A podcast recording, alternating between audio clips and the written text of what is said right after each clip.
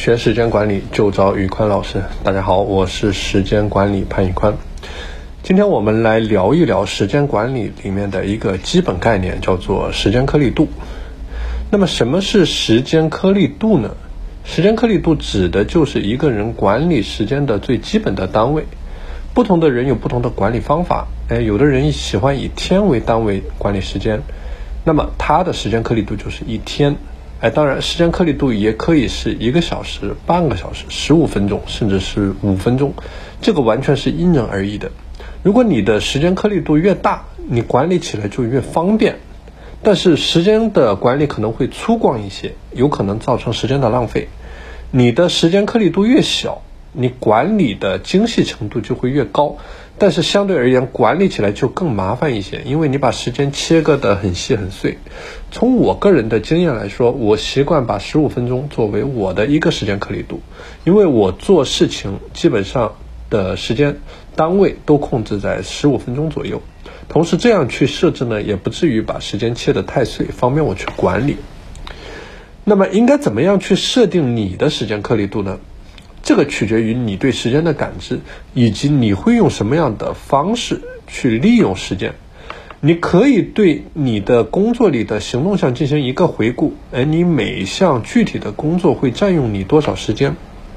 比如说，你是一位检测人员，你检测一个样品需要三十分钟，你写一个报告需要两个小时，你开一个例会需要一个小时。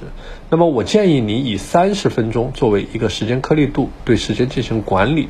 因为你大多数的工作需要用到一个三十分钟或者多个三十分钟，因此三十分钟是一个比较适合你的时间颗粒度。当然，即使是同样的人员，在不同的场景下，时间颗粒度也会发生变化。我举个例子，也许你工作的时候以每半个小时作为一个时间颗粒度去管理时间，但是当你度假的时候，哎，可能你的时间颗粒度就会变成以天为单位。哎，再或者你将来成为了公司的高管，你的时间非常的宝贵。为了追求高效，你可能会以每五分钟作为一个时间颗粒度去处理各种各样的事物。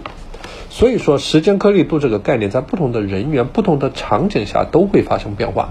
但比较重要的一点就是确保你能够在时间的利用足够精细与管理你时间的成本足够低这两个维度去找到一个平衡。此外，我还推荐大家尽量去使用工具，而不是大脑，对你的时间颗粒度进行管理。之前我在国外工作的时候，我的一位老板非常推荐我们使用 Outlook，对工作时间进行管理，把每一个小时、每半个小时、每十五分钟要做的事都排在里面，哎，这样什么时候做了什么事一目了然。当然，现在我们的科技很发达啊，除了 Outlook，电脑上、手机上也有各种各样类似的软件可以供我们使用。大家要记住，记忆只是我们大脑的低级功能，而我们大脑真正的价值在于思考。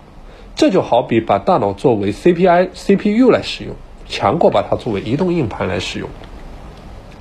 好了，今天的节目就和大家分享到这里。我这边成立了一个自律和时间管理的打卡社群，大家如果愿意加入到这个社群中来，呃，欢迎在我的主页或者这篇文稿里找到我的联系方式，和一群积极向上的伙伴一起抱团成长。